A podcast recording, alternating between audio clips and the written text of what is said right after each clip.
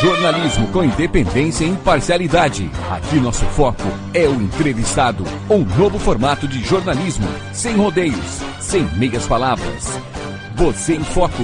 Apresentação: Arthur Bevelô.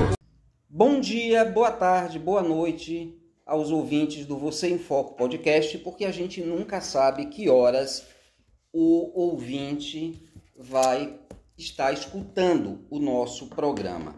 E dando sequência às entrevistas com os pretensos candidatos a deputado estadual do nosso município de Lagarto, hoje no Você em Foco podcast, realizado aqui nos estúdios da El Shaddai FM, eu e Lorival Mendes temos o prazer de receber o vereador Matheus Corrêa.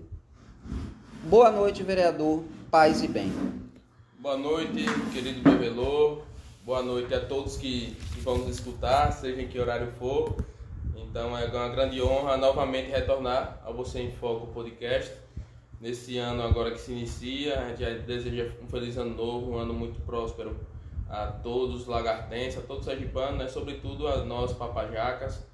Então que seja um ano de muita paz, de muita saúde que a gente está precisando, de muita saúde e um ano realmente que seja muito proveitoso. É, vereador, eu já vou logo é, dando um soco no estômago, porque é, o, o, Você em Foco Podcast ele tem isso. É, nesse novo formato, eu acho que eu aprendi a ter mais coragem, né? É, nós já estamos praticamente no início do processo eleitoral de 2022. E a primeira coisa que eu gostaria de saber, como eu disse, eu estou entrevistando pré-candidatos a estadual.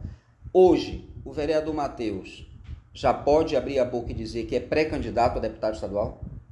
Sim, Pedro, sim. Bem curto e grosso. É, e bem direto nas respostas, como costumo ser. É, posso dizer sim que sou pré-candidato a deputado estadual. Sempre quando me perguntam, inclusive falei primeira vez em, em algum programa a você, no Você em Foco, primeira mão. Já falei em outros programas também, aqui, é, em Lagarto, em Itabaiana, em outros locais. Então pode sim se dizer é, graças a Deus, nosso nome tem sido bem mencionado, bem avaliado. E eu gosto de desafios, não tenho medo, não tenho nem por que temer. Então, vou me colocar, muito provavelmente. A gente não pode bater o martelo, porque, como o próprio nome diz, é uma pré-candidatura. A gente só vai saber depois das convenções. Então, é, a gente vai continuar caminhando, continuar com o mesmo trabalho na Câmara de Vereadores que eu, que eu fiz nesse primeiro ano. Então, é, é, eu não, é, eu não era nem um neófito na política, eu já vinha participando de, de, de, política, não como candidato, foi a primeira vez no ano 2020, mas já vinha participando de coordenação de campanha de minha tia desde 2012, então tenho quase 10 anos de, de política, realmente de dentro da política, vivenciando a política, e graças a Deus uma boa política. Então, é, isso assusta muitos quando sabem, porque pensam que pela idade é, é uma pessoa neófita, uma pessoa que não, não sabe é, é, realmente fazer política, não sabe os trâmites, os caminhos. E o nosso trabalho na Câmara de Vereadores, é, Bevelô e, e quem nos, nos escuta, é, mostra que nós é, é, trabalhamos. O vereador, nosso mandato, o vereador Matheus Corrêa, foi o mandato mais produtivo. Os números mostram isso na Câmara de Vereadores do Lagarto. Então, é, graças a Deus, a gente conseguiu fazer o que imaginava. É, queria fazer muito mais, é, podem ter certeza disso. E que vou buscar nesse ano de 2022 fazer aquilo que a gente não conseguiu fazer, cobrar aquilo que a gente não conseguiu cobrar, porque o lagarto tem diversos problemas e a gente, o tempo é muito curto para a gente abarcar tanto problema que o lagarto tem. Vereador, é, o senhor falou aí da sua idade. É, é, eu, eu recentemente entrevistei o advogado Kaique Vasconcelos, que é um menino também, né? é, salvo engano, 26 anos. O senhor, com perdão da má palavra, também é um menino, né? porque comparado à idade do Lorival, a minha não, porque eu sou quase da sua, mas comparado à idade do Lorival, é um menino. Mas acompanhando a sua trajetória na CML, é uma coisa que se a gente for parar para perguntar à população lagartense, escolher alguma pessoa na rua e, e perguntar, você conhece os vereadores da Câmara de Lagarto? A pessoa pode titubear para lembrar o nome de um, mas cita Matheus Corrêa justamente por causa é, da maneira como, como Vossa Excelência impingiu o seu mandato desde o primeiro dia.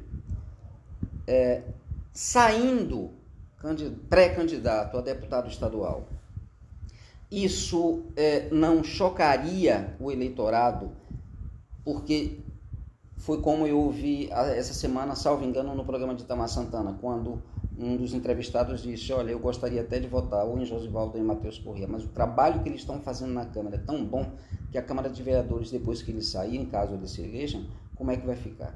Então, é, essa, essa decisão, não, não, na sua opinião, não assustaria o eleitorado? O eleitorado já está esperando e já está preparado para esse salto que o vereador Matheus pode vir a dar? Então, Pevelo, é... algumas pessoas questionam realmente em relação a isso. Alguns me incentivam bastante, vá, que você é, tem capacidade de dar esse voo mais alto, que você pode ajudar o Lagarto ainda mais na função do deputado estadual é, caso você seja vitorioso no pleito. E, e, outros dizem, rapaz, se você for, a Câmara vai ficar órfã do seu trabalho. Então, tem essa realmente, essa dicotomia é, é, que sempre vai acontecer, sempre vai acontecer. Então, é, é algo a ser analisado, evidentemente.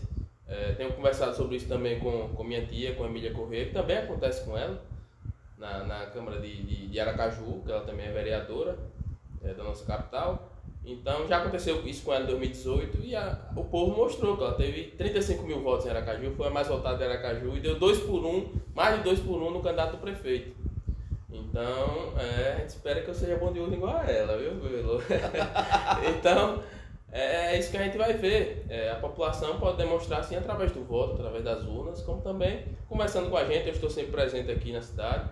Então, é, a gente vai dialogar com a população, mas é algo sim a se analisar a opinião popular é sempre algo a gente analisar. Então a gente tem que estar sempre próximo ao povo, próximo à população do lagarto, e escutando sim os reclames para levá-los à Câmara de Vereadores e sim conta muito para a nossa decisão também. Agora, uma coisa que, antes de, de passar a palavra para Loreval, uma coisa que eu estava observando, seu slogan, Lagarto Pode Mais. Na verdade, foi o seu slogan de campanha de vereador, e que o senhor continua utilizando e agora, inclusive, tem um programa de rádio é, lá em Simão Dias. Sim. Não é isso? É Lagarto Pode Mais. Se a gente for fazer uma análise, é, hoje Lagarto tem dois deputados com mandato. Até agora, o senhor, os dois deputados buscando reeleição, a deputada Gorete e o deputado Ibrahim, um deputado que partirá do grupo de, de Hilda Ribeiro, é, Nininho da Bolo que já se declarou candidato a deputado, e Josivaldo dos Brinquedos, que também, desculpe, da Ecoterapia, que também é candidato. Seis candidatos a estadual. Pode Lagarto. Será que Lagarto consegue o êxito desses seis eleger mais de 50%? Eu, na minha avaliação, na minha humilde avaliação, Lagarto é, tem um potencial muito grande. A gente vai ter aproximadamente 70 mil eleitores. Creio que para deputado estadual a gente tenha é, votos válidos em torno de 60 mil para deputado estadual. Então, não, não vai ser igual para cada um, evidentemente, mas se dividisse, daria 10 mil para cada um. Vamos dizer, eu creio que o Lagarto vai eleger no mínimo três deputados estaduais. É uma avaliação minha. No mínimo elege três. Avaliação minha, pessoal minha. E com fé em Deus vai eleger dois ou três federais, incluindo a Emília Corrêa. então, é, quanto mais melhor. Eu não tenho, como eu sempre digo, o pessoal às vezes quer que a gente vá para um embate pessoal com, com outras pessoas. Não, Matheus, você, você acha ruim Nininho ser candidato, Josivaldo, é, é, Gorete, Ibrahim, o candidato do, do, do agrupamento da prefeita? Não, quem quiser ser candidato, qualquer um pode ser. Tanto que tem a ficha limpa, que tem todos os requisitos que, que a lei manda. Então, não tem objeção nenhuma a ninguém ser candidato, muito pelo contrário, está incentivo. Então, é, eu saindo candidato, vou buscar fazer minha parte, como fiz na outra, não denegrir mais ninguém, apesar de ter gente que, que busca é, agir de forma ardilosa, de forma equivocada, tentando atingir a gente é, é por trás, inclusive gente do mesmo partido.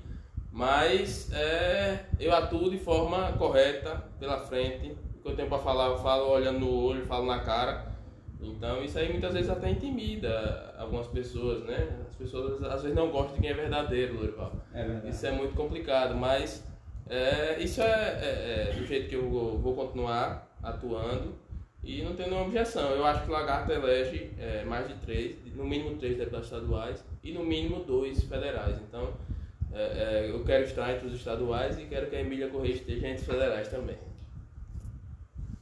É isso aí. Eu quero desejar boas-vindas aqui ao nosso simples estúdio e dizer que eu não conhecia Matheus Correia. Para mim, a surpresa da eleição municipal foi Matheus Correia, que eu estou conhecendo agora, depois de que quase um ano, né? de um ano, né? Mas eu conheço o pai dele bem, o, o avô dele, nós éramos muito amigos.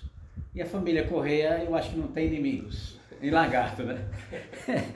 Mas o que é que você achou do eleitorado da população lagartense?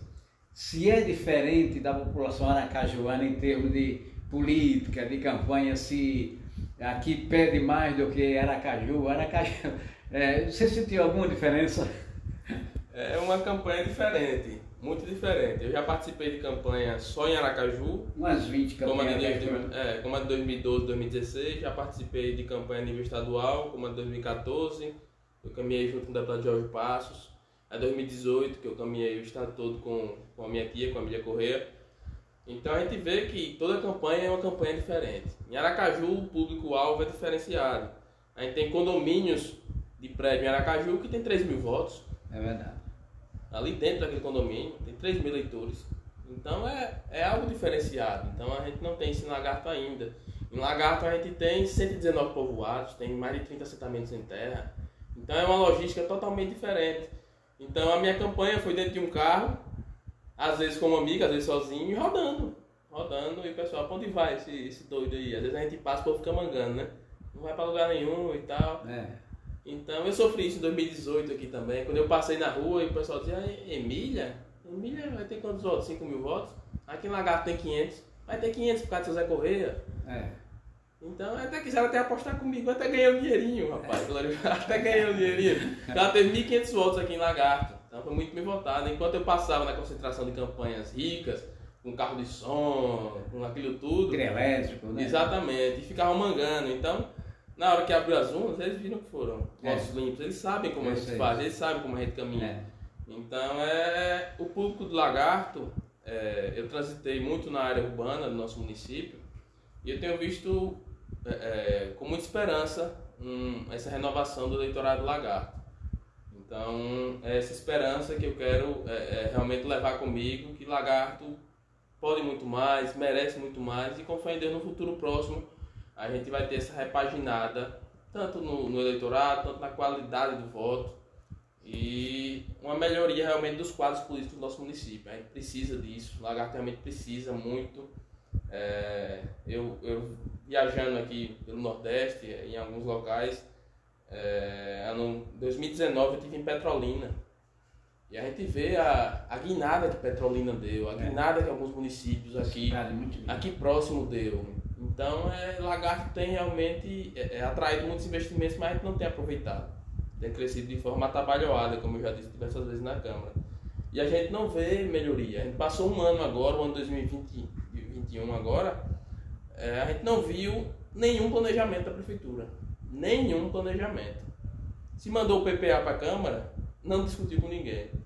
O plano diretor não mexeram uma palha, não teve uma audiência pública. Então, qual é o planejamento para Lagarto? Há planejamento? Não há. Não há discussão, não há. Então, a gente lamenta bastante, só tem a lamentar porque é um município que a gente vê que se crescer, como está crescendo, é de forma desordenada. E a gente vai pagar a conta lá na frente, infelizmente. É, uma, uma, uma coisa que é marcante, não na sua campanha, porque eu não acompanhei a sua campanha na época, mas no seu mandato. O senhor já entrou em Bueiro, lá no, Loyola 2. O senhor teve a coragem de entrar naquele elefante branco que é a fábrica da mandioca, lá no, no povoado Velho. Isso tudo para denunciar é, coisas que precisavam ser feitas com urgência dentro de Lagarto. Quer dizer, é, o seu trabalho enquanto fiscal, enquanto, enquanto fiscalizador, enquanto agente público para denunciar o que está errado, para que possa ser corrigido, isso é evidente. A sua, isso no seu mandato de vereador. A sua campanha a sua campanha, possível campanha para deputado estadual, vai seguir esse mesmo ritmo? Com certeza. Pedir a Deus é, vida e saúde, inclusive é, estou meio adoentado, mas a gente pede vida e saúde para que a gente continue nessa mesma batida. Vou buscar continuar fazendo isso. A beneficiadora, eu fui lá na campanha, fui depois da campanha. Tem o Centro de Iniciação Esporte lá na Matinha também, que eu fui antes da campanha, depois. Tem o Loyola 2 também, que eu já fui diversas vezes. A obra disseram que ia começar a obra agora, teve essas chuvas aí e mostrou que não fizeram nada. Então é, é lamentável. Então a população do Lagarto tem sofrido bastante com essa descontinuidade. Então Lagarto precisa de um gestor de verdade. Lagarto precisa de deputados realmente que estejam próximos a Lagarto, que estejam vendo a necessidade do Lagarto. Não é calçar rua de povoado, é importante. Importante calçar rua de povoado, mas o importante é ver o planejamento do município para que ele cresça de forma sustentável. Então, você vê Lola 2, não tem esgotamento. É para fazer, faz, não faz. Mas calçar é mais importante. O esgotamento do Lola 2, que é aqui na área urbana, um calçamento numa viela de 3 metros num povoado A ou B. Então você vê que lagarto não tem prioridades. E você só tem prioridades se tiver planejamento. Então, retornando a esse tema, essa palavra que é muito importante é planejamento. Lagarto não tem. Então a gente é, é, quer que trazer para Lagarto uma política de Estado. Se o prefeito agora é Bevelô, depois é, é Mateus, depois é seja lá quem for, que haja uma continuidade. E essa continuidade há no PPA, no plano plurianual, há na legislação municipal, que eu estou tentando atualizar e reformular, mas que tem encontrado barreiras. Então tem leis, Bevelô, para você ter noção, que a gente vai procurar saber e se liga para um servidor da prefeitura, existe essa lei, se o servidor disser que não, pronto, acabou ali. Peraí.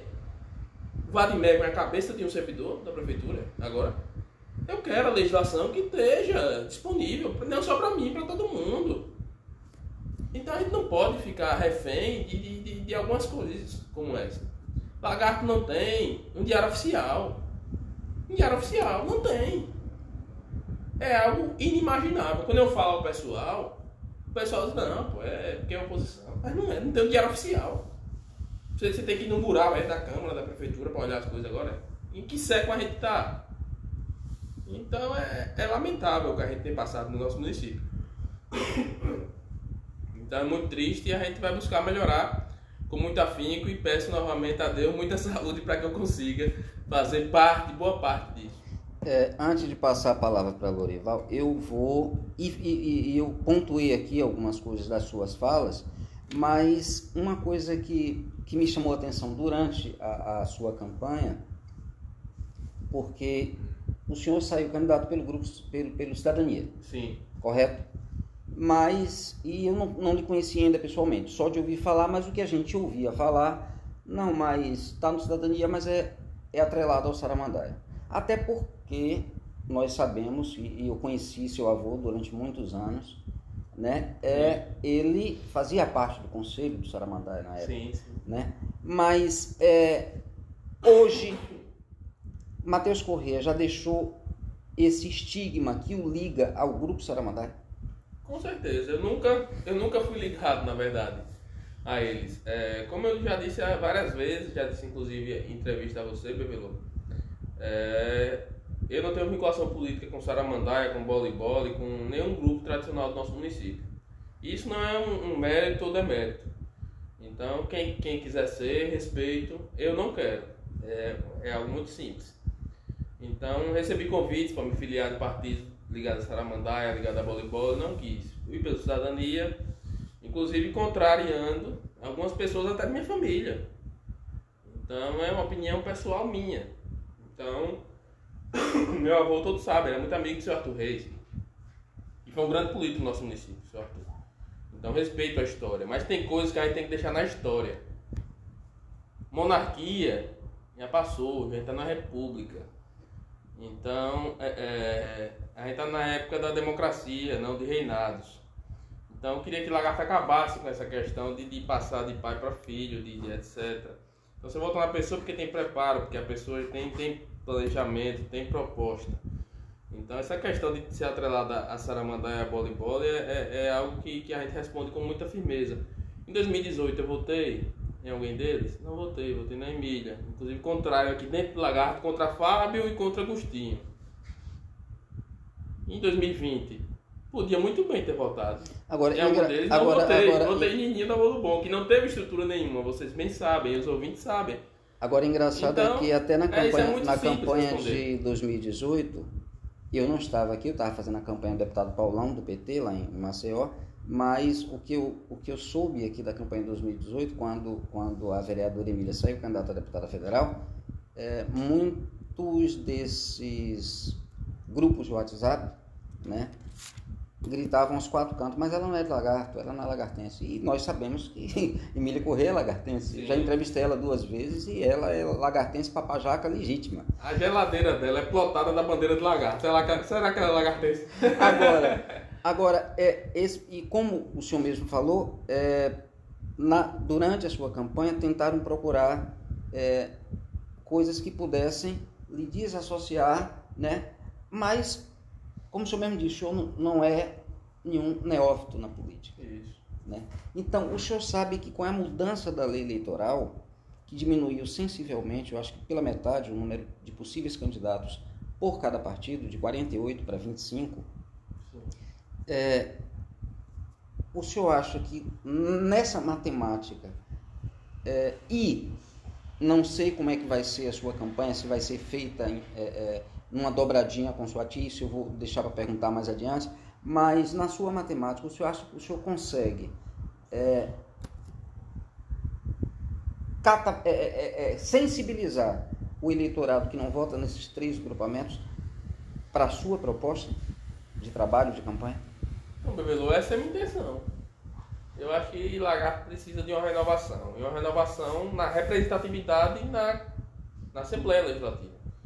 Então, repito que eu não tenho nada pessoalmente contra o Ibrahim, contra a Gorete, muito pelo contrário. Sento com eles, um dia eles estavam almoçando no mesmo restaurante que Ibrahim, dialoguei com ele, converso muito bem com ele, com a Gorete, com a Áurea, que é a pretensa candidata do grupo de Agostinho. Converso muito bem com. Me dou bem com todos, graças a Deus, respeito a todos. É porque a- alguns muitas vezes querem que você vá para o embate, É, encene que está brigando, que muitas vezes muitos encenam que estão brigando e depois estão se abraçando por trás. Então eu não sou desse tipo de, de- que faz falsidade. Então se for para dialogar, se for para discutir temas importantes, a gente discute. Eu não vou, não vou ficar xingando ninguém. Então não é da- do meu feitio, não foi essa educação que eu recebi. Então se for para discordar, eu discordo. Discordo da gestão da prefeita, discordo de posicionamentos de deputados, discordo da inércia de, de deputados. Então eu creio que o Lagarto merece uma renovação na sua representatividade, tanto na Câmara Federal quanto na Assembleia Legislativa. Então é essa a opção que eu busco dar ao Lagartense. Buscarei dar ao Lagartense com essa pré-candidatura no ano 2022. Então, é, é, se a gente vai conseguir, só Deus sabe, e a vontade do Lagartense, a vontade do Sergipano. Mas a gente vai buscar, sim, é, é, nos colocarmos e colocar os projetos aos lagartenses, colocar o mandato realmente, o que o mandato pode oferecer ao lagartense. Então a gente, é, é, eu creio, eu falo por mim, creio que me sinto órfão de representatividade. Então a gente vai buscar ocupar esse espaço e buscar estar próximo realmente ao, ao, ao lagartense, buscar pautas que beneficiem. Você falou há pouco da beneficiadora de produção de mandioca. Ali, é, naquela região riquíssima, de solo riquíssimo, que é o Aço Velho, povoado Brasília, povoado Paulista do Urubu, A Caraíba, Caraíba. tem muita casa de Então, família. até ali o Ginipapo, toda aquela região, Freire. muito, muito forte na sua agricultura, na sua mandiocultura.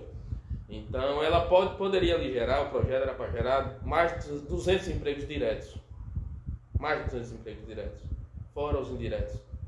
Eu sou, tenho muita amizade com o Talos, que é deputado estadual, com o Valmir Francisquinho, lá de Itabaiana, com o prefeito Adailton, e fui com eles no povoado Carrilho, em Itabaiana, a convite deles, juntamente com o presidente da Câmara Itabaiana, Marcos Oliveira. E lá eu vi um povoado todo asfaltado, com área de lazer, escola, creche Povoado assaltado. e o povoado asfaltado. Lá tem fábrica de asfalto do Ah, município. Lá tem fábrica de asfalto do município. Que eu pedi, por indicação, que fosse comprada para Lagarto, porque sai mais barato o asfalto. Mas não quiseram, Deus sabe por quê. E voltando à questão lá, o forte é a castanha. Então eles aproveitam tudo da castanha. E lá gera 300 empregos diretos só da castanha. Movimenta a economia do povoado todo com a castanha. Você precisa ver o povoado, um brinco. As mães vão fazer seus afazeres da castanha, do caju, etc. Tem a creche para deixar o filho. Então é algo que eu queria ver no Aço Velho. Para pegar aquelas moças lá da baixinha, fazendo isso, podendo movimentar a economia dali. Não estavam brigando para reformar ali aquela rodovia, colocar ali como tem lá no Carreiro as, as barraquinhas. Lá o povo sai da Serra Tabaiana, vai no Carreiro só comprar castanha. E não é a castanha que você está quebrando lá não. É castanha doce, castanha salgada, castanha com sabor de morango, de, de abacaxi, de não sei o que. É tanta coisa. Quer dizer, na, é, na, na, verdade, é, na verdade isso agrega valor agrega produto. Valor. E você e, melhora, e melhora a economia do lugar e a qualidade e de vida. A qualidade da... de vida do, do cidadão itabaianense, eu queria que fizesse esse lagarto. O que é bom a gente tem que copiar mesmo. É eu não é vergonha de copiar o que é bom. Eu ia fazer uma, uma, outra pergunta, mas eu vou ter que fazer essa em, em carretilha. É, isso não é só isso que Itabaiana difere de Lagarto. Salvo engano, Itabaiana é menor do que Lagarto. Né? Menor em território, e menor, menor em população, população, menor em eleitorado e menor no orçamento público. Itabaiana no orçamento público é e, 50 milhões a menos que Lagarto. E o que, eu, o que eu queria saber, porque hoje o senhor é autoridade do município, hoje o senhor tem acesso a coisas que eu não tenho, que deveria ter, porque eu sou cidadão Sim. e a transparência é para todos. Mas é, até quando nossa cidade vai ficar é, olhando Itabaiana é, a quilômetros à nossa frente. David isso é muito triste. Eu, como eu disse a você, eu tenho muita amizade com o atual gestor lá. Converso com ele rotineiramente. Inclusive amanhã estarei lá dando entrevista numa rádio lá, Itabaiana. E lamento bastante. Não lamento pelo crescimento de lá, mas lamento pela nossa inércia. Itabaiana tem 50 milhões, o orçamento lá do próximo desse ano 2022 é 247 milhões, o orçamento da prefeitura. O daqui é 297, 50 milhões a mais. E a gente vê Itabaiana crescer com bairros planejados, com ruas assaltadas, povoado assaltado, escola, creche, aqui a gente não vê nada. Itabaiana tem um shopping, Itabaiana em termos de cultura tem a Feira do Livro, Itabaiana tem um festival de cinema. A gente vê Itabaiana tem ruas largas, arborizadas. Planejada. E o que é que está faltando? No Lagarto está faltando gestor. No Lagarto está faltando gestor que tenha pulso, que chame, como diz o, o, o no popular, chame na chincha, chame a sociedade civil, vamos fazer um plano diretor. É assim, assim, assim. Você diz o quê? Você, comerciante, é assim. Você, pessoal da cultura, você acha o quê? Vamos fazer, vamos fazer um calendário de eventos que eu tenho batido. Mas aqui em Lagarto, a inércia é tão grande que só pensam em não sei o quê. Só pensam. E não sei o que, eles só pensam. Então, você vê que aqui, olha, eu tava falando isso hoje com o pessoal. Se você ficar doente hoje aqui, você ficar gripado, como eu estou, graças a Deus estou me recuperando, você não tem uma unidade do município 24 horas. Lagarto. A terceira maior cidade, terceiro maior orçamento público. Só perto de Paracaju e Socorro. Não tem unidade de saúde 24 horas municipal. Tapuranga tem, Riachão tem, Simonias tem, Tabaiana tem, Lagarto não tem. Por quê?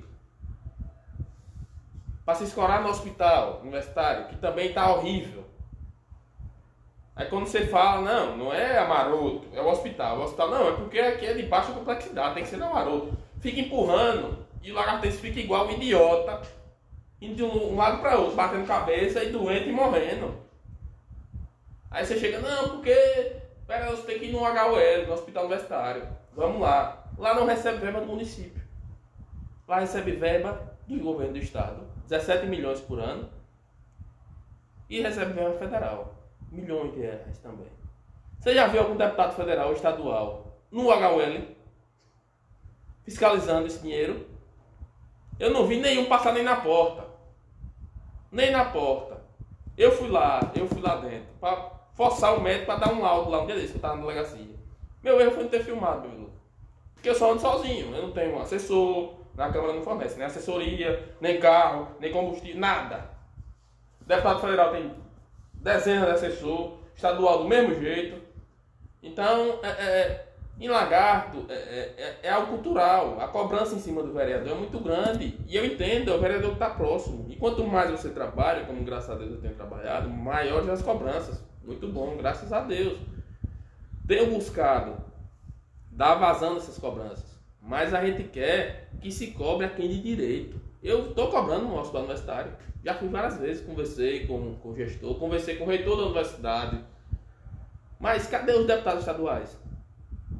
Tem recurso estadual. Urgência e emergência recebe recurso estadual para gerir. É, inclusive. E os deputados estaduais não tenho, vão lá. Eu tenho uma cópia do convênio de, do Estado com Isso, o hospital. É quase 17 milhões de reais. Então, é 16 infração, quase 17. Então é, é, é algo lamentável. Agora o município tem que colocar unidade 24 horas. E não só aqui na sede do município não, como é a Maroto. No 13 também. Tem que ter. Então é, é algo que a gente tá, tá fazendo, tá buscando fazer, tá buscando reclamar. E é tanta coisa, bebedor, tanto problema, que muitas vezes a gente faz as coisas, corre atrás, mas não dá tempo nem de publicizar. Não dá tempo nem de, de expor para a população o que a gente buscou, o que a gente conseguiu. Porque a gente não tem, é outro grande problema de lagarto, a gente não tem é, é, uma imprensa muito independente e muito esquisitos, sobretudo rádio. É. Eu busquei fazer um programa de rádio, tive que ir para Simão Dias, que aqui em Lagarto não tem espaço. Não tem. Então é, é muito complicado. É muito complicado. Então você faz uma ação e ninguém divulga não. Você tem que ir, graças a Deus existe rede social, graças a Deus. Mas também a gente é humano, não consegue estar 24 horas informando e, e às vezes pode até se tornar até chato para alguns, né? Mas a gente tem que buscar informar. Então é, é, é muito complicado, é algo complexo. Não existe, é, é, queria dizer isso também, aproveitar o, o, o seu ouvinte que é muito qualificado, não existe Salvador da Pátria. Não existe. Uma vez teve uma reunião, acho que devia ser secreta, dos feirantes, lá na Secretaria de Comunicação. Vou contar só essa passagem, Levaldo, se você escutar também. E aí eu fui lá, os feirantes estavam na porta, eu fui lá e fui entrar na sala, bati na sala para entrar. Na Secretaria de Comunicação. Lá dentro estava o secretário de obras, estava o secretário de comunicação, o secretário de agricultura. Bati e eles não abriam. E eu vi uma pessoa da portaria informando que era eu na porta para não abrir. Quando chegou é, é, o outro secretário, é, se não me engano era de esporte lá dentro, eles abriram a porta e eu literalmente emburaquei dentro da sala. E aí o secretário de obras falou, pronto, chegou o Matheus, vai dar a solução. Eu disse, pronto, e você vai me dar a chave da, da prefeitura, a caneta da prefeita, vai? Que é para resolver? Vamos, me dê.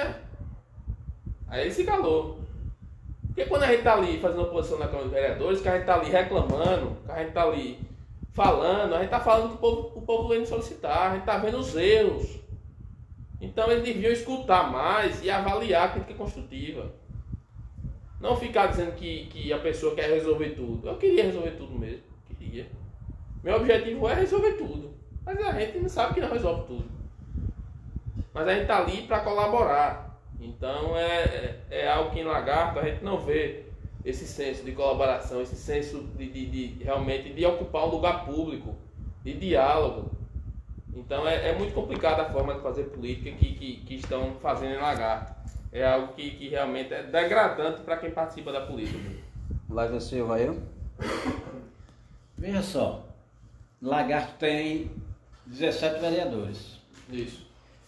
Você acha que não caminha a administração, não caminha por causa é, dos seus vereadores amarrados, sem independência, como você, como Josival, quem é outro que tem independência? Só tem vocês dois mesmo, né? Independente, de grupo político. Por incrível que pareça. Né? É, será que a administração não anda porque aquele pessoal é amarrado, atrelado ali, não tem voz ativa para falar? Você acha aí que acontece por isso? Não, eu acho que não anda por, por falta de, de, de querer, por falta de planejamento, por falta de, de realmente de orientação. Eu creio que se eles escutassem pelo menos metade das indicações, só esse ano eu fiz 155 indicações. Toda sessão eu subi na tribuna, todas. Teve para subir na tribuna, eu subi na tribuna. Foi atendida alguma? Ah, pouquíssimas. Pouquíssimas foram atendidas. Uma das coisas que o senhor fala bem é, todas as vezes que vai para a tribuna, o senhor cobra a falta de transparência. Exatamente. É, em relação é, da, da, da, gestão para com a Câmara e, na verdade, para com o cidadão de uma, de uma forma geral. É, existe a lei da transparência. Tá? É, e o senhor berra, é, e eu falo berra, reverbera é, é, lá na Câmara quase que cotidianamente sobre isso. Será que não já está na hora é, de se utilizar o terceiro poder da República? Sim, já estou utilizando. Porque é, a partir do momento que é, uma vereança, uma autoridade do legislativo, não consegue ter acesso a utilizar as suas prerrogativas, as prerrogativas do seu cargo, é, não se faz necessário é, é, convocar o terceiro poder? Estou utilizando, Bebelô. O terceiro poder é o, é o judiciário. judiciário. E aí também, e aí acrescente o Ministério Público também. Sim. Eu busquei já o Ministério Público em alguns casos. Inclusive no dia 31 de dezembro, para fechar o ano com chave de ouro, entrei com ação popular solicitando concurso público para Lagarto. Então, estou é, é, dizendo aqui em primeira mão, eu só ia dizer mais para frente, mas... E é uma, e é uma excelente notícia. Eu entrei com ação popular requerendo concurso público para o município de Lagarto, porque é, se você está contratando temporariamente e de forma quanto mais rotineira contratados, você demonstra que tem necessidade. Se você tem necessidade, você tem que fazer o que o artigo 37 da Constituição manda, que a regra é o concurso. Em Lagarto, parece que é outro país, como o Cabo Zé fala, que a regra em Lagarto é comissionado contratado, é o contrário. Então a gente quer que se aplique a regra, a Constituição. Então foi isso que eu pedi, resumidamente, evidentemente, com dados do portal da transparência. É nessa ação que eu protocolei no último dia, junto com, com um advogado amigo, porque a gente também não tem assessoria jurídica.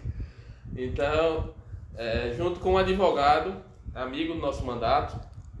Então, eu protocolei no último, no último dia do ano, dia 31 de dezembro então, para fechar o ano com chave de ouro, graças a Deus, um ano de muito trabalho, de alguns êxitos, queria que, que acatassem mais nossas sugestões. É, o, o, poder do vereador é algo muito limitado. Eu tive é, 19 é, projetos de leis, tive 8 projetos que viraram leis, alguns foram vetados parcialmente. Então, e, é, inclusive, um requerimento onde o senhor solicitava é, transparência em relação a essa estrada nova, solicitando todo, toda a documentação da licitação e o requerimento foi derrubado por maioria dos seus pares. Que Sim. até hoje eu não consegui compreender por que o, o, a Câmara em si, porque é o legislativo Sim. e a obrigação do legislativo é fiscalizar, derruba um, um, um requerimento daquela, daquela monta, né, daquela magnitude. E, e, e é algo realmente para a população incompreensível. Porque você vai pedir informação. Eu não estou dizendo se ninguém está certo ou errado, não. Só pedir informação. Não é algo público, a gente não pode ter informação. Só pedir informação. Então é, é algo realmente que a gente lamenta. Tem documentações que a gente não consegue. É outra, outras coisas que a gente vai usar, como você bem diz, o terceiro poder. Eu vou esse ano utilizar o judiciário, porque muitas vezes eu tenho requerimento aprovado na Câmara, quando a gente consegue aprovar, porque muitas vezes quando o requerimento aparece Matheus Correia, todo mundo fica prestando atenção para ver se vem alguma bomba, Lorival. Yeah. É, lá na Câmara é assim. Aí, quando vê que é uma coisa ou outra, é para reprovar, para aprovar. Então, eu acho bom que chama atenção, né? É. Para a pessoa ficar atenta ao que está ocorrendo na sessão. Mas muitas vezes é reprovado só porque é do nosso mandato, o mandato do vereador Matheus Correia. Então a gente até, até entende, mas não compreende. mas vamos em frente. Então, é, tive diversos requerimentos que foram aprovados e eu não recebi a resposta. Os secretários eles têm 30 dias para responder. Caso não res respondam, eles podem incumbir improvidade administrativa, dentre outras coisas. Então, eu vou cobrar isso judicialmente. Eu cobrei que fosse me respondido é, a frota de veículos, por exemplo, uma lista dos veículos do município e os veículos que foram passaram por revisões. O veículo do município tem que passar por revisão e a gente tem um contrato de 1 milhão e 800 mil que o município paga a uma oficina de Aracaju para fazer a revisão do veículo. Eu queria saber qual foi os veículos que fizeram a revisão, se está tudo ok. É algo demais? Creio que não. Então solicitei ao secretário de Educação como foi gasto os 70% do Fundeb, para ele demonstrar. Só se agora em dezembro, já vai fazer um mês, não me respondeu também. Eu até tenho que sentar até com o pessoal do, do Sintese Então são alguns requerimentos, eu estou citando só alguns que me recordam agora, mas são diversos, que a gente busca a informação, mas não consegue.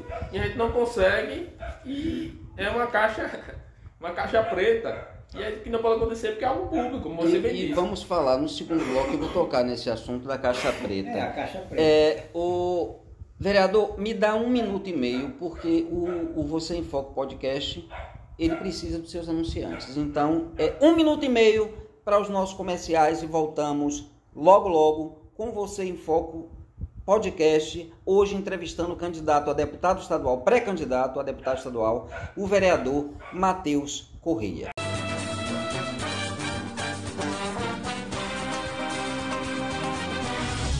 Estamos apresentando Você em Foco. Oferecimento. Deputada Estadual Gorete Reis. Compromisso e respeito.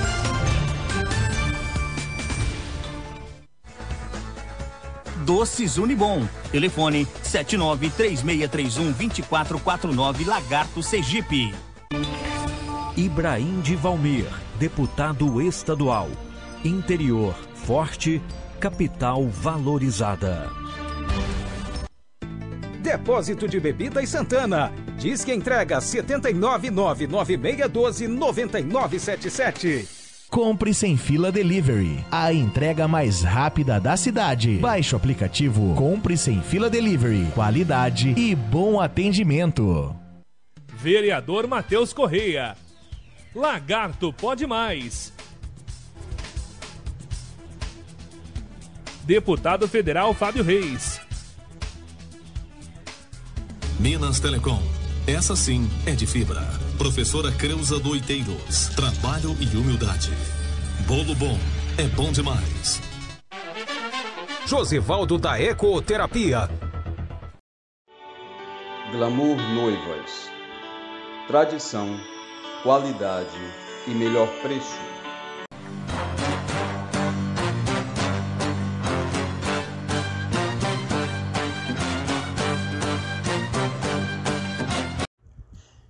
Retornando do nosso bloco de comerciais, eh, meus ouvintes, me desculpem, eh, esses dois blocos eles vão passar de 30 minutos, porque além da entrevista tá boa, tá pegando fogo, eh, o, o candidato, a, a- o, o pretenso candidato a deputado, o vereador Matheus Corrêa, ele resolveu, ele resolveu vir com sangue no olho para aqui para o Você em Foco podcast. E isso muito me anima, porque a interação do vereador que está conversando com vocês, é, na verdade, isso só contribui para que vocês saibam é, como é o mandato parlamentar e até as dificuldades que ele passa por lá.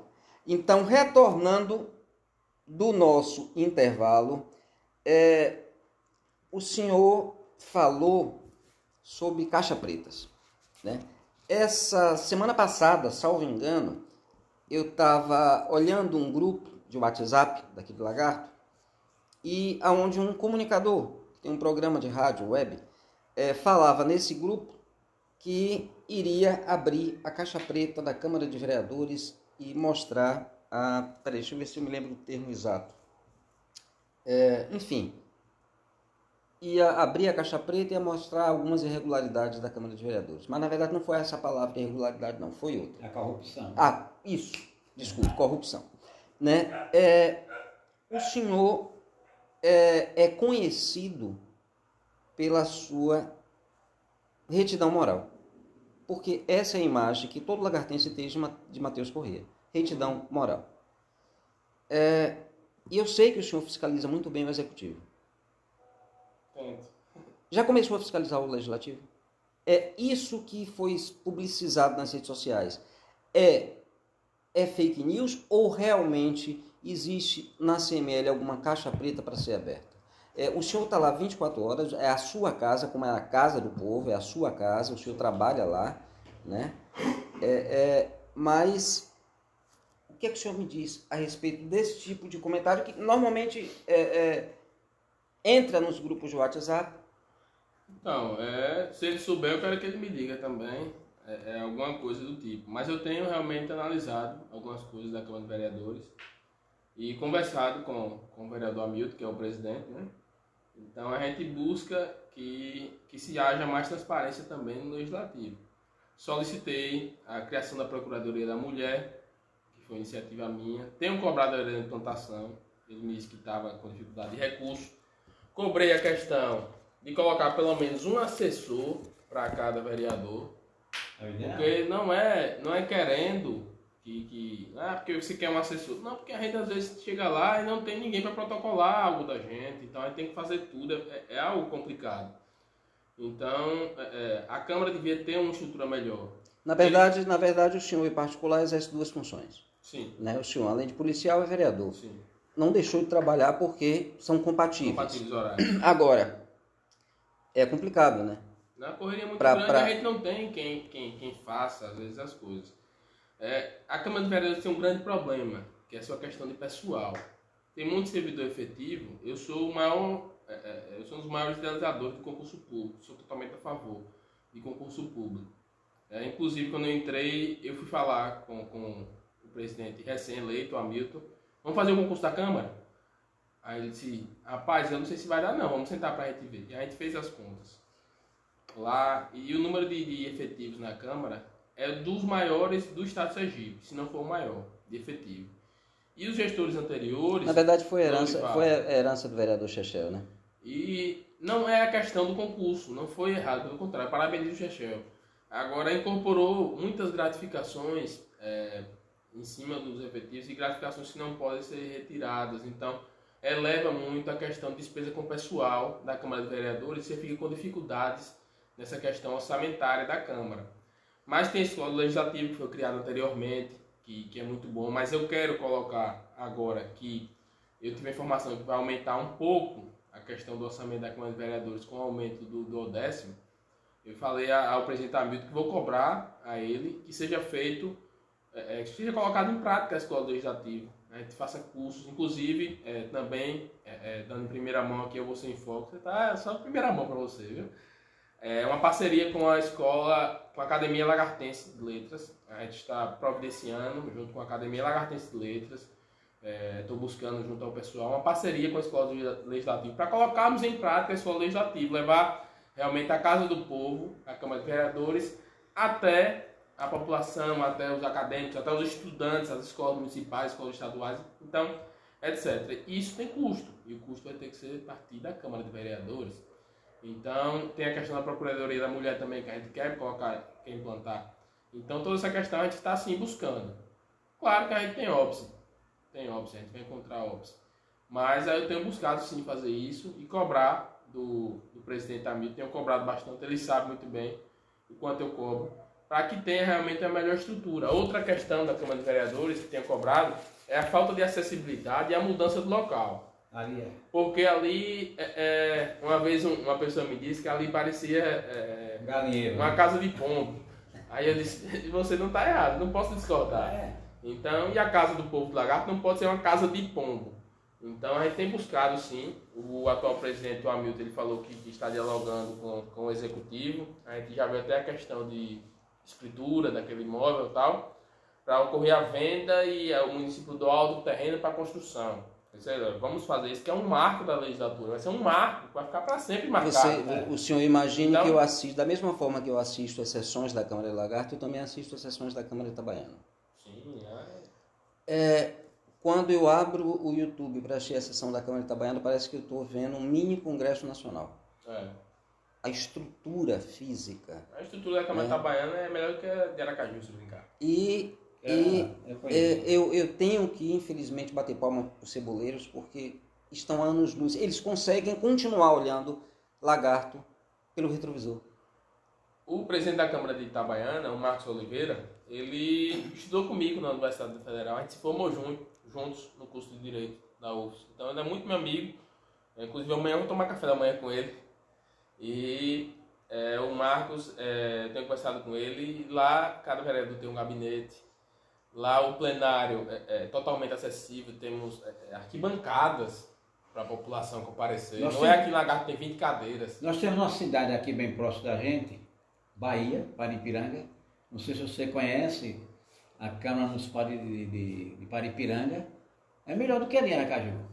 A de Itabaiana eu não conheço, mas é melhor do que a de Aracaju. Então já estou dizendo que a de Lagarto não presta mesmo. Para, todo, todo vereador tem gabinete, tem o seu carro, certo? Locado para o vereador trabalhar e tem os seus assessores lá. É um espetáculo. Agora, agora uma coisa, veja É, bem, uma é, coisa é. que o senhor falou na, na- numa fala anterior, no primeiro bloco, que eu, eu fiquei assustado até. né, quando o senhor disse, olha, é, a Câmara não tem combustível, Não, não é, a Câmara não tem assessoria jurídica. Não, a Câmara tem. No meu mandato, não.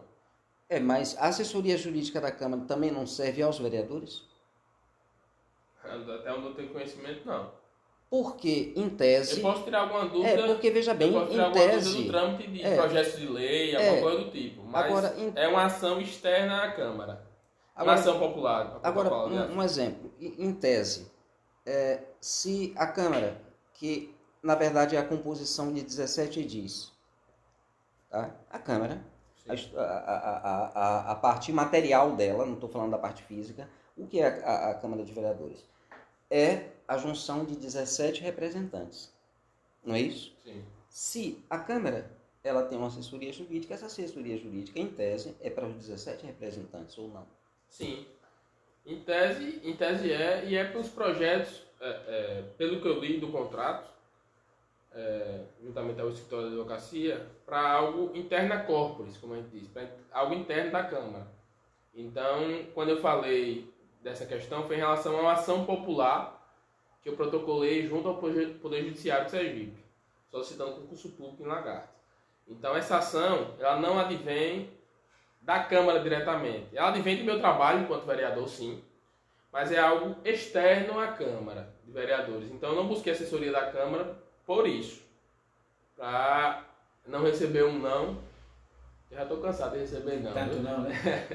Então, é, eu conversando com um amigo advogado, ele se dispôs a, a- a protocolar. Então, é, eu fiquei grato a ele. E é uma ação que, sim, é do nosso mandato, o mandato do vereador Matheus Corrêa, mas que não é uma ação que advém de um processo legislativo, não advém de algo realmente que seja interno da Câmara, não partir de dentro da Câmara, partir do nosso mandato, mas não de algo dentro da Câmara. Por isso que eu não procurei assessoria jurídica da Câmara de Vereadores. É, o senhor, enquanto pré-candidato a deputado estadual, o senhor sabe que aqui no município de Lagarto, é, isso é praxe, toda a campanha, não só nas campanhas municipais, como nas campanhas em nível de, de estado, por mais que não se comentem, mas nós sabemos é, é, dos volumes vultosos das campanhas do nosso município. O abuso de poder econômico é que impera. É, e nós não chegamos ainda por qual partido o senhor vai sair candidato. Eu quero fazer essa pergunta logo em seguida.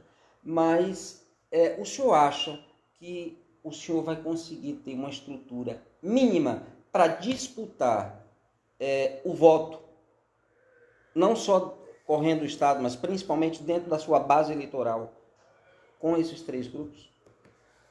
Então, meu relógio, estrutura é um negócio que eu nunca participei de campanha com estrutura.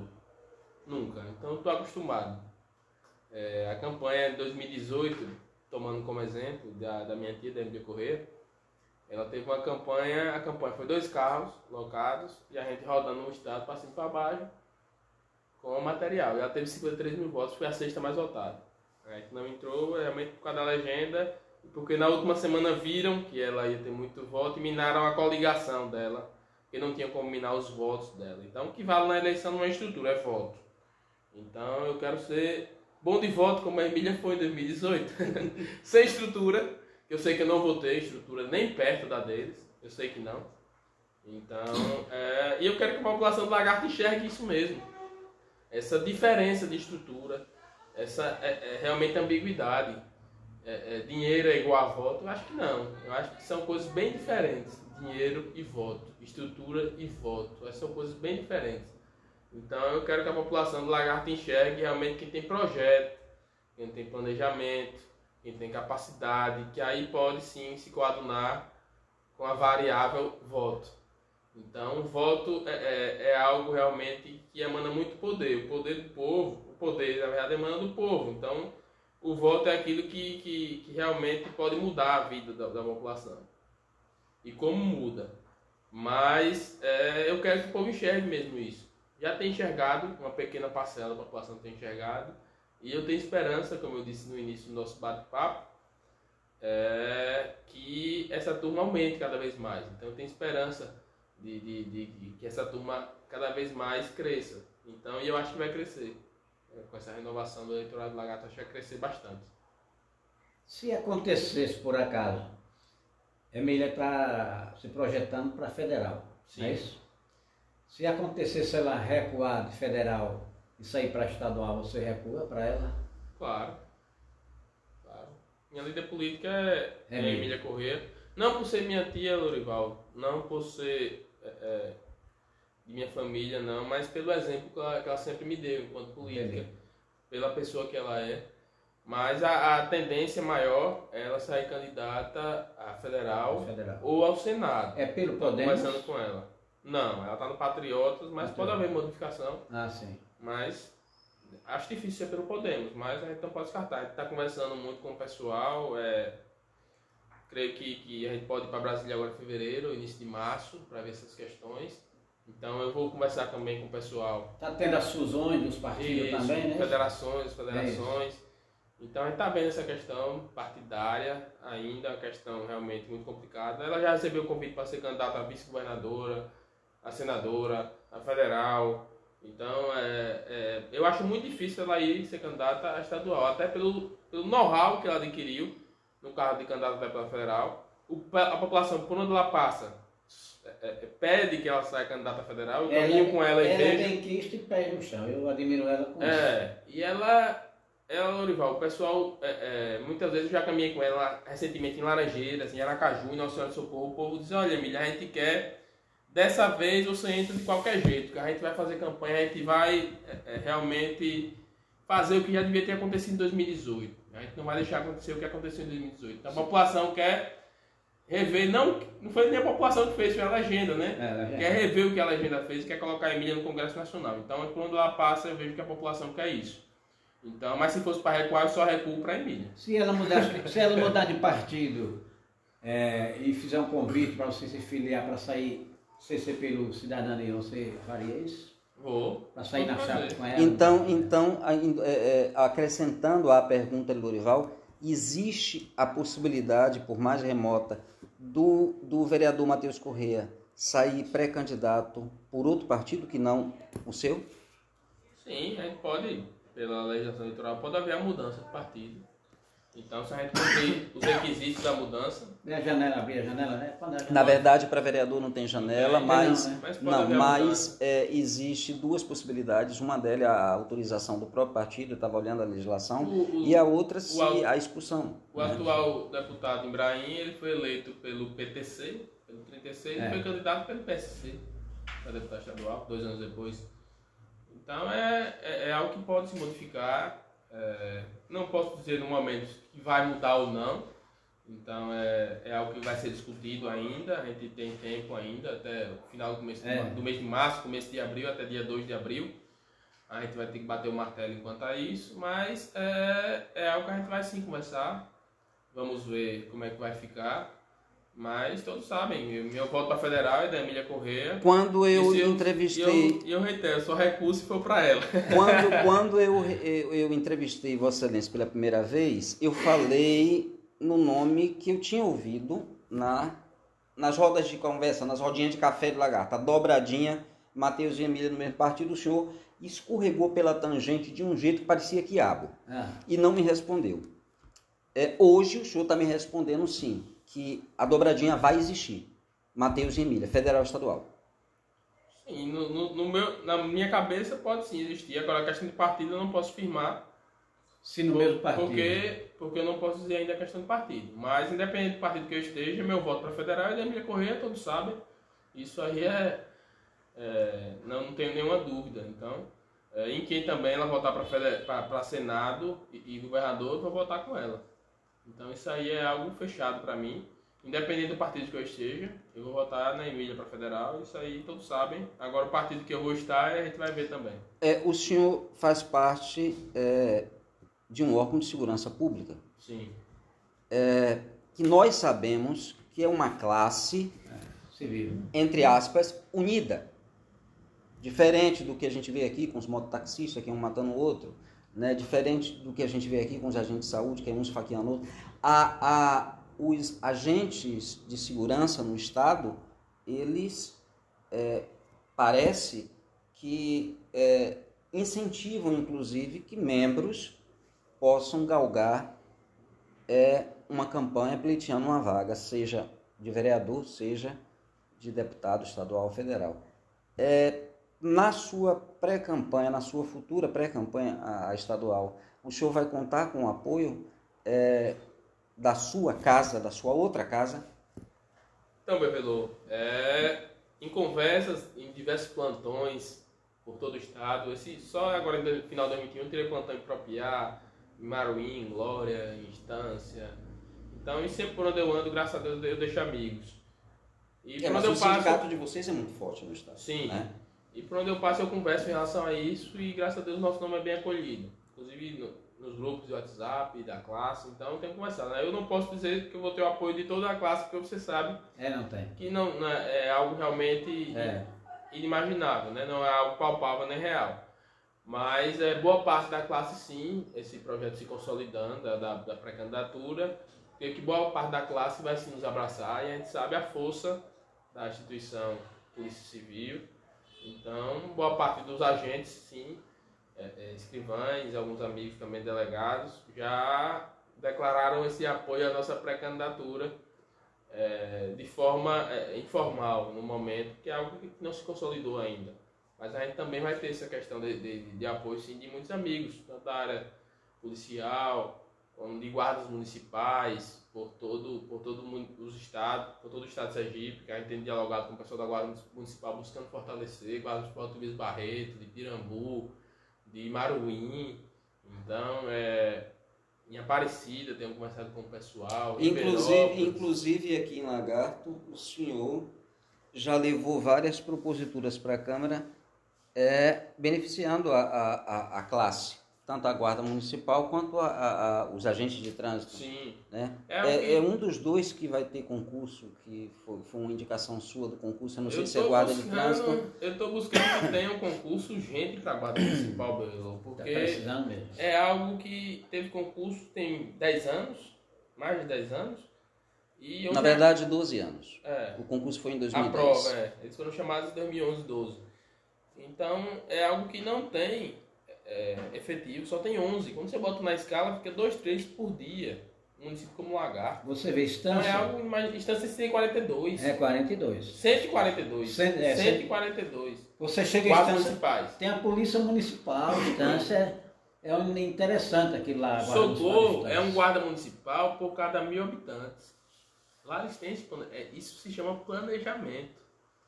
Entre Em tese, Lagarto gestores, deveria ter no mínimo 100. é, 106. É, no mínimo 100. É, pela botar- a loja da, da, da população. Então a gente tem que fazer o concurso, a gente tem que ter o pessoal, tem que fazer concurso rotineiro para a guarda municipal. A gente tá sem concurso, as viaturas quebram todo dia. Uma vez eu tive que ir em Aracaju para buscar a viatura.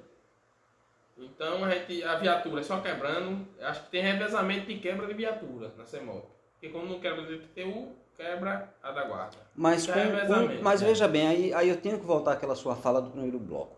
Com um contrato de 1 milhão e 800 mil, pra, com uma oficina de manutenção, numa oficina de Aracaju. Por que não em Lagarto a oficina? Também difícil de entender, vamos perguntar ao nosso secretário.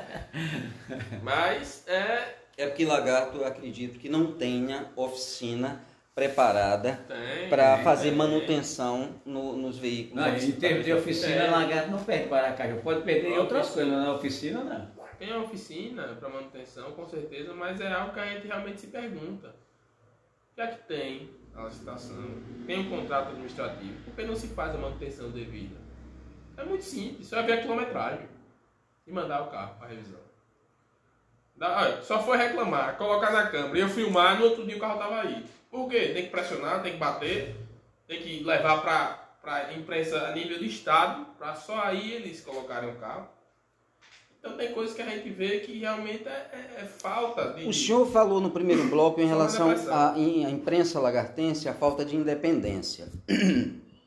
eu posso bater no peito e dizer que, é, tanto no, no, no Cotidiano Lagartense, que é meu blog, quanto no Você em Foco, eu sou independente.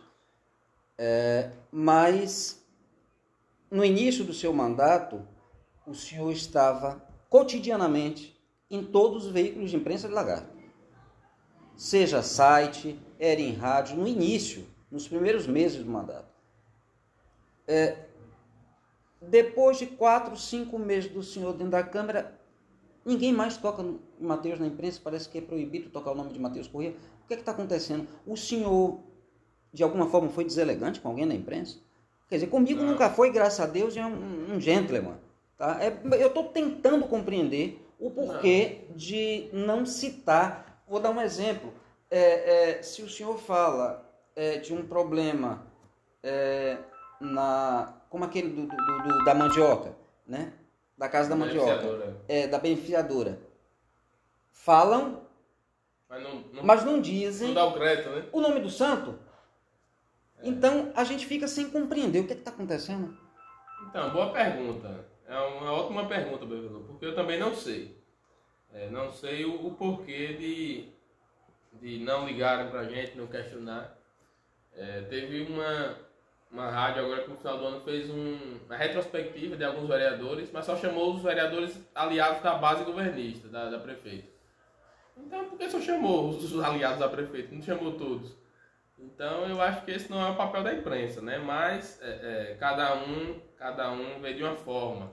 Eu respeito, mas eu acho que não tem só 9 ou 10 vereadores na Câmara, tem 17. Deveria chamar 17, né? É, na verdade, na verdade, veja bem, o senhor sabe que eu sou um, um, espectador assíduo das sessões da Câmara, eu não perco nenhuma, toda terça, toda quinta, se eu não puder assistir no horário, eu assisto até de madrugada, porque faz parte da minha profissão, eu tenho que me manter informado, e por mais que tenha 17, eu posso, não vou nomear, mas eu posso apontar uns quatro ou cinco que, desde que tomaram posse, entram e saem da Câmara mudos, calados, que eu não, não ouço sequer a voz, nem a manifestação.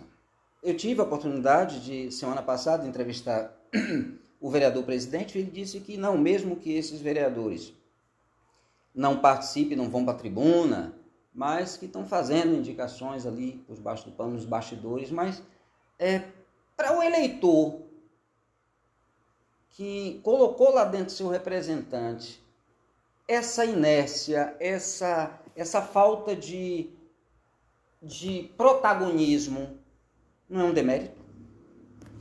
Não, é. Eu creio que cada um tem um estilo, né?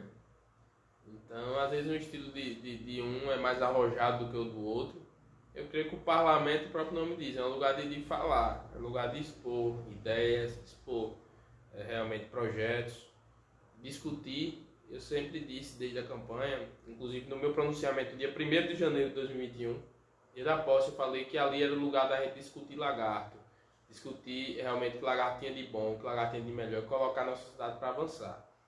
Então, se você discute no microfone, discute fora dele, é, é, aí já é outra questão. Mas eu creio que, que o vereador, cada vereador deve sim demonstrar seu trabalho e deve sim juntar seu eleitorado. A melhor forma, ao meu ver, é no microfone, para toda a população escutar. Mas se algum outro tiver outra estratégia, outra tática de é, é, cochichando com alguém ou na sua base eleitoral, então cada um pode ter sua estratégia. A minha, quanto mais gente escutar, eu acho que melhor, porque é, alguns concordam, outros discordam. Quem discorda, eu gosto de escutar também, se for uma crítica respeitosa e construtiva, como as que eu faço. Então, quando descamba para o desrespeito, aí a gente toma outras providências.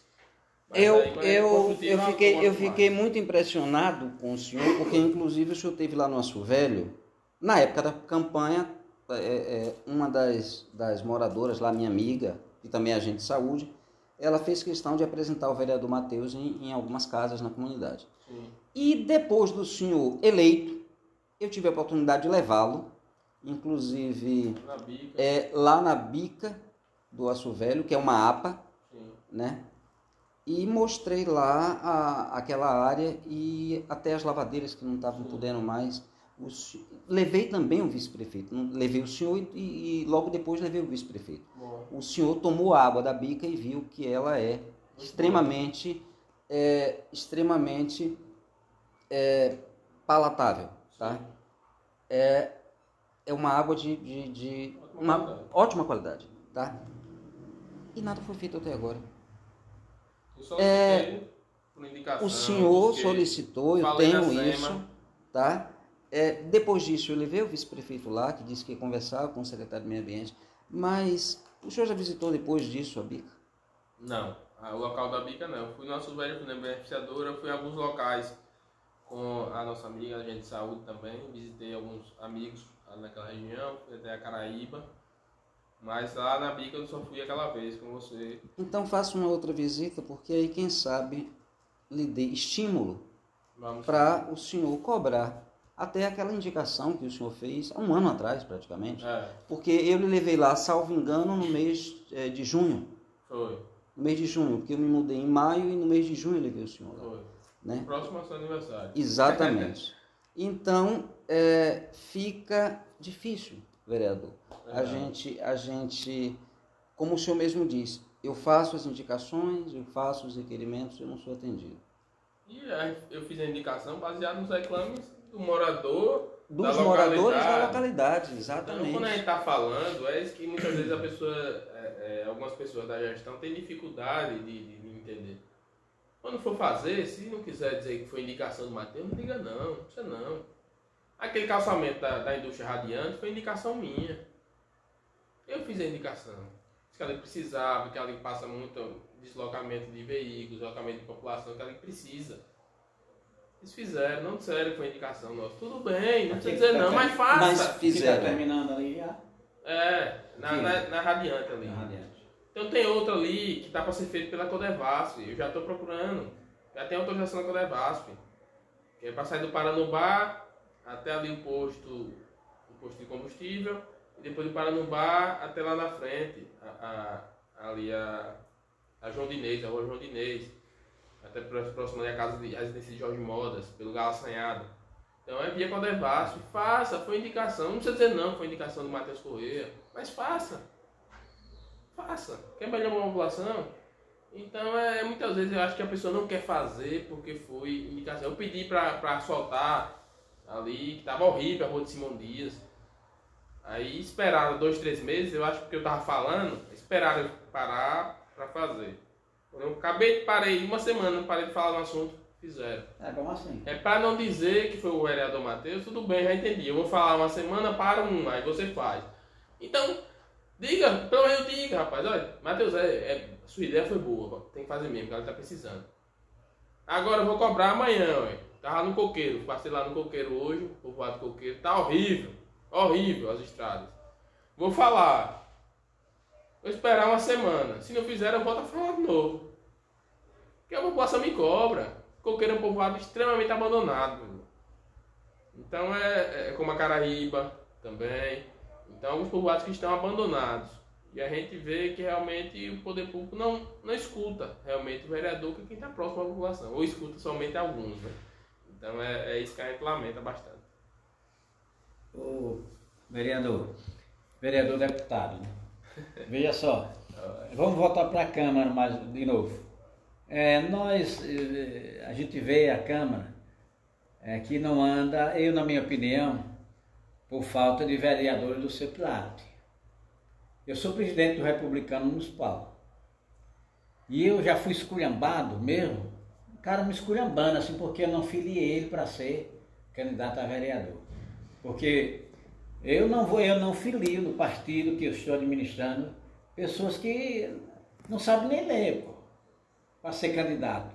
Um personagem desse vai para a Câmara, vai fazer o que lá na Câmara? Fazer o quê? Como eu vejo muito, tem muitos lá. Eu não, eu não filio no republicano enquanto eu administrar pessoas analfabetas. Tá entendendo? Eu já fui esculhambado por isso, é amigos meus. Por que eu vou lhe filiar se você não sabe nem ler? Você não sabe fazer o nome, você vai fazer o que na Câmara?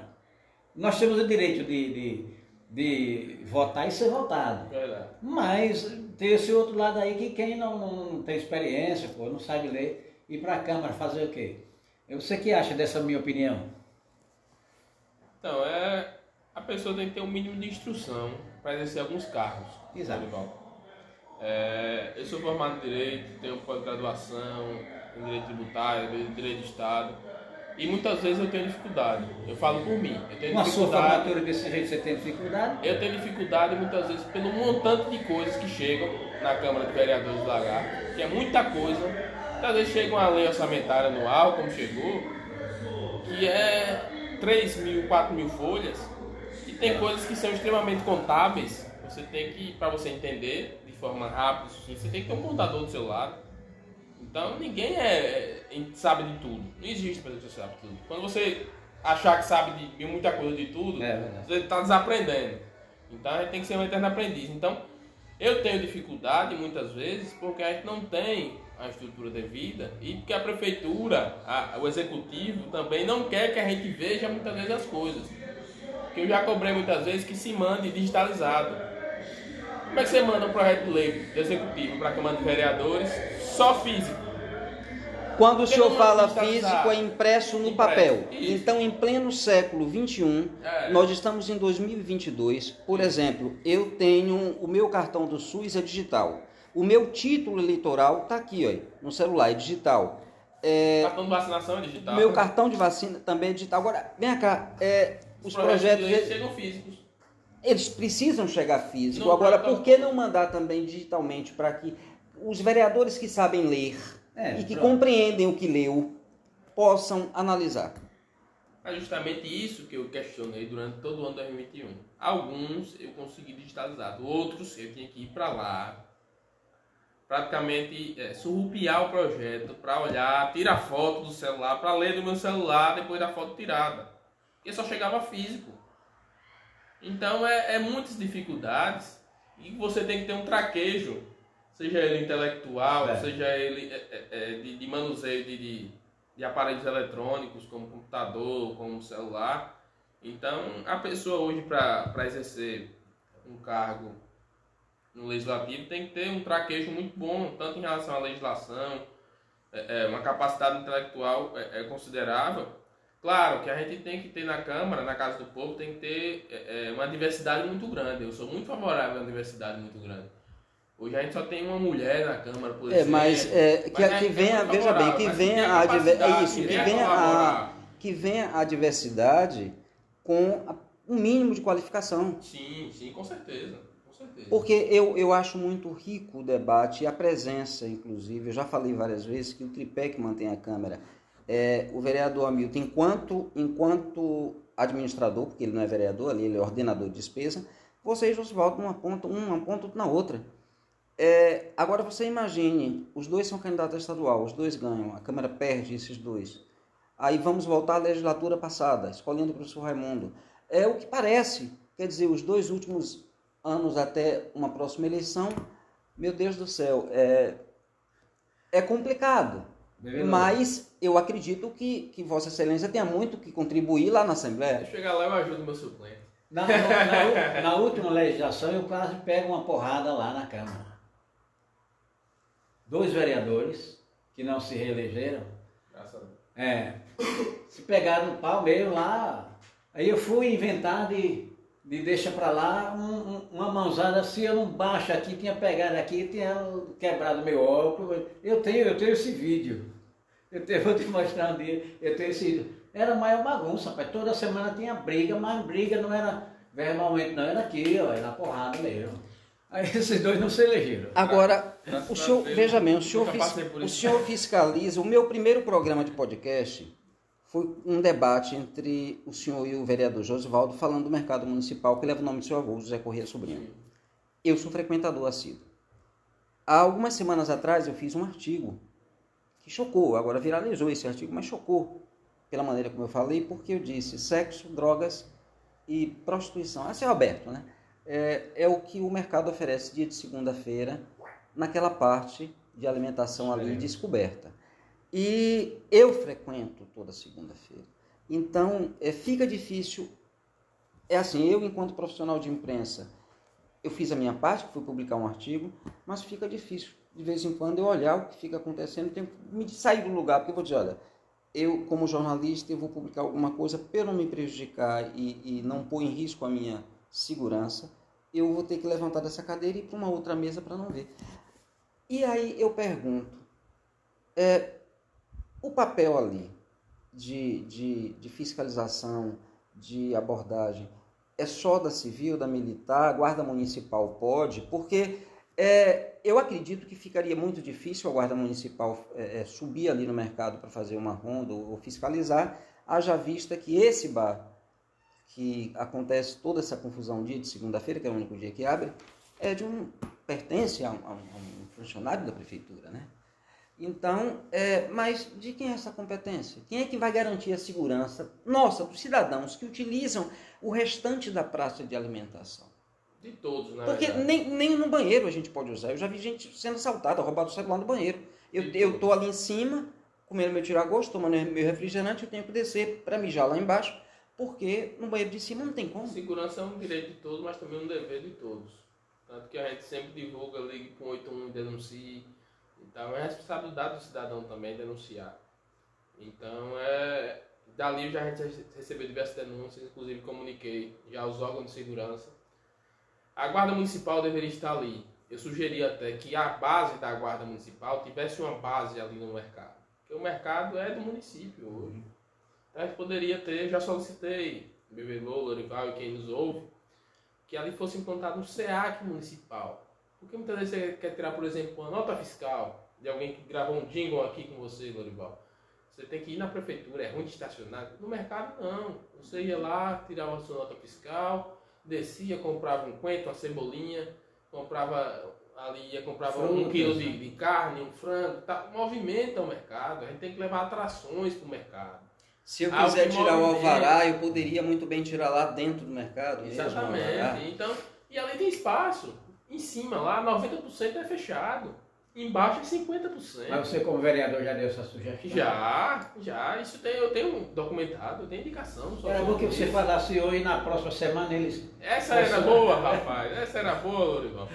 Ali embaixo eu já falei. Vamos fazer uma licitação. Fui até, até o promotor. Conversei com o promotor na época. Então, é, é, solicitei, mas a, a, a, licitação tem que partir do executivo. Ela em cima é fechada. Infelizmente. E, será, e veja bem, será que o Poder Executivo, que salvo engano, a secretaria responsável pelo mercado municipal José Corrêa Sobrinho é a Secretaria de Obras? Obras e quem tem que fiscalizar é a agência reguladora, né? É. E em Lagarta é totalmente inerte, parada. Isso, então veja bem, além da Secretaria de Obras, ainda tem esse papel da agência reguladora. É, será que não seria interessante o senhor, até para sensibilizar é, o secretário, convidá-lo, tanto o secretário quanto o, o, o diretor-presidente da agência reguladora, para fazer uma visita sem surpresa no dia de segunda-feira, a partir das três da tarde, naquela parte lá de cima, inclusive é, utilizar o banheiro público lá na parte de cima? Um ótimo, uma ótima propositura a ser feita, viu? Porque vou, é, vou, é, a maneira de sensibilizar, porque é assim, é, são outros comerciantes que tem ali que se sentem intimidados. Os frequentadores, eu como frequentador, eu me sinto intimidada, né? E o local é público, eu não posso frequentar, quer dizer, eu frequento dia de sábado, eu frequento dia de domingo, mas dia de segunda eu tenho que estar cheio de dedos, porque é, é, o grau de periculosidade é, é absurdo. É. E ali, como eu é, é, iniciei falando, não é responsabilidade de todos os órgãos de segurança sobretudo da guarda municipal, porque ali é um, um prédio municipal, deveria ser guarnecido pela guarda municipal. Mas a gente retorna a falar que não tem efetivo, não tem efetivo. Então teria que a guarda municipal solicitar apoio da polícia militar e também cabe à polícia civil, de forma investigativa, ver quem está atuando para fazer a, prisão, seja em flagrante ou através de mandado é, é, conferido pela, pelo juízo criminal do lagarto. Então, é, muitas coisas a, a polícia já está ciente, inclusive eu informei muitas coisas sobre, sobre esse ocorrido lá na, no mercado municipal. Então, que a criminalidade do lagarto saiba que a gente está de olho. Então, teve uma mudança agora recente na, na delegacia regional. O delegado regional que está chegando no nosso município é o Paulo Cristiano. A delegada Michele fez um ótimo trabalho, está indo para a capital. E o delegado Paulo Cristiano está chegando no município do Lagarto, chegando com sangue no olho, com muita vontade de trabalhar, graças a Deus. Então, conversei com ele semana passada, tenho certeza que ele vai tomar boas providências, tanto no mercado como no restante do município de Lagarto. Não, eu. É, Para finalizar a nossa entrevista, eu vou fazer uma pergunta capciosa, tá? É, o senhor falou aqui que a sua candidata, a sua candidata a deputada federal é a vereadora por Aracaju, sua tia, que eu admiro particularmente, Emília Corrêa. Eu não lhe perguntei quem seria o seu candidato a governo e também não perguntei quem é o presidente da República, nem o candidato ao Senado. Mas eu tenho essa curiosidade. É, Hoje, eu acho que são três nomes que estão figurando para o Senado com, com, é, É, com pontos altos na né? pesquisa, que é o, o Valdevan 90, delegado Daniele, e aquele menino médico, como é o nome dele? Tem Amorim também? Amorim, isso, o médico é Amorim, doutor Amorim. E desses três nomes, qual o mais simpático para o vereador Matheus Corrêa? Seria a delegada Daniele, que já foi, que é do seu partido, já foi do seu partido, agora não é? Daniela é uma amiga, uma grande amiga. Já tiro plantão de vez em quando com ela em Aracaju, na Central de Flagrantes. Converso muito sobre política com ela. Então, é, é, espero que a oposição saia unida. Então, espero que ela saia candidata ao Senado, Daniela. Espero muito. E ela, tenho certeza que ela tem boa chance de se eleger. Como a Emília também pode ser candidata ao Senado, já teve um convite. Então, mas provavelmente ela vai para federal. Espero que ela vá para federal. Que tudo dê certo. E o Amorim também é muito amigo, converso muito com ele, o ex-senador Eduardo Amorim. E o Valdevan 90 não tenho nenhum contato com ele, não votaria nele. É, então entre a Daniele e, e o Amorim são dois bons, bons candidatos. Eu creio que os dois não saiam os dois candidatos, mas entre os dois eu poderia votar sim. Sobretudo na Daniela, porque eu tenho muito contato com a Daniela. Se ela não sair para o mesmo cargo que a Emília, que eu acho que não vai acontecer, então a Emília saindo federal e a- e a Daniela Senado seriam duas boas opções para o eleitorado feminino, para o eleitorado sergipano, é, e seria, seriam ótimas representantes do nosso estado no Congresso Nacional. Tenho certeza que serão duas cadeiras altivas e proativas lá em Brasília em favor do sergipano. Seria muito bom. É, vereador, eu gostaria, você tem mais alguma? Não, não. Eu gostaria de, mais uma vez, agradecer a sua deferência de ter vindo ao Você em Foco Podcast. Hoje o senhor percebeu que não foi canja, porque, como eu disse, eu estou começando a entrevistar os pré-candidatos a estaduais de Lagar. Já entrevistei Ninho da Bolo Bom, estou entrevistando o senhor, vou entrevistar o vereador Josivaldo, que também é candidato.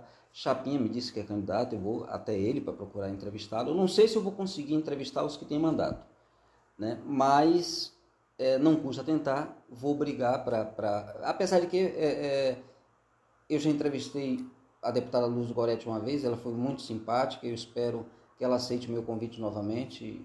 Convidei já o deputado Ibrahim para isso. Mas é, espero em Deus que as convenções que elas acontecem no mês de junho, né, que pós-convenção o Você em Foco podcast possa não mais uma entrevista, mas fazer uma roda de debate. Não são seis candidatos a estadual, de três em três, é, até para ver quais são as suas propostas, porque agora a gente não tocou em, em- em- proposta, em plano de governo, né? É, mas até para saber quais são as propostas, as bandeiras que, que o senhor, enquanto, enquanto candidato e se eleito for, vai poder, vai levantar em nosso estado. Mais uma vez, eu só tenho a agradecer a sua participação. Então, eu estou sempre à disposição. Agradeço a você pelo espaço do Você em Foco, seja ele eh, no blog, seja ele no podcast. Então, estou sempre à disposição. Agradecer ao nosso amigo Lorival também.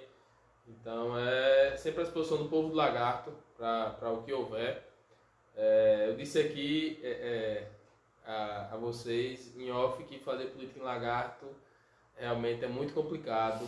É algo extremamente complexo. Então, que é coisa até que dificulta a nossa sanidade mental. Não fale não. Mas é algo necessário. E é algo que realmente corre em minhas veias. E se eu não fizesse algo, eu, eu ficaria frustrado. Então, eu entrei na política para realmente lutar por dias melhores. Isso é algo que vem do meu coração antes de vir da minha cabeça. Então, eu vou continuar lutando. Se, ob- se vou obter êxito ou não, aí já são outros 500, aí é da vontade de Deus e do povo. Mas eu vou continuar lutando. E o, bom, e o bom é saber que finalmente aquilo que o povo falava um ano atrás vai se tornar realidade. Vai haver realmente a dobradinha Emília Corrêa candidata federal e Matheus Corrêa candidata estadual. Né? A dobradinha todo mundo. Aconteça. É, Provavelmente aconteça e a gente vai buscar assim mostrar ao lagartense que o lagartense pode ter uma representatividade eh, maior, tanto na Assembleia como na Câmara dos Deputados. O lagarto merece sim essa representatividade maior e a gente tem projetos para isso. Então, fico ansioso pelo debate que futuramente, com fé em Deus, vai ocorrer entre os futuros candidatos, atuais pré-candidatos, após as convenções, como você me mencionou. Participarei de todos que for convidado, não vou fugir como alguns fogem de debate. Eu gosto muito, sempre gostei de debate, dialogar com respeito, reitero, sempre com respeito, trato todos com respeito, então espero reciprocidade. Então é, é isso que a gente vai buscar. Lagarto merece ser debatido com competência, com capacidade e com honradez. Então é isso que a gente vai buscar. É o que, que isso é simples. Isso é simples. A gente sentar para debater. Agora o debate é mais complexo. É mais complexo. Então é, é, é isso que a gente merece, que o lagartense merece. Que a gente colocar lagarto a pratos limpos e que a gente consiga realmente alavancar nossa cidade para que ela deixe de ser só um slogan de capital do interior, para que ela passe a ser uma realidade. Aqui Lagarto realmente avance. É, na verdade, me perdoe, me perdoe a franqueza, e eu peco por isso, mas a capital do interior do estado chama-se Itabaiana, Na realidade, na realidade. infelizmente. E nessa brincadeira de lagarto itabaiano, eu tô perdendo quase todas com meus amigos itabaianenses, tá vendo, Lorival? Mas eu tô lutando para quem sabe um dia eu ganhar deles, viu? Boa, Essa é a sor- minha boa sorte nessa sua caminhada. Mais uma vez, muito obrigado, Lorival. E aqui nos estúdios da El Shaddai FM, o Você em Foco podcast, que hoje pegou fogo, viu, gente? É, se preparem para o próximo programa. Muito obrigado pela audiência. Fiquem em paz. Fiquem com Deus.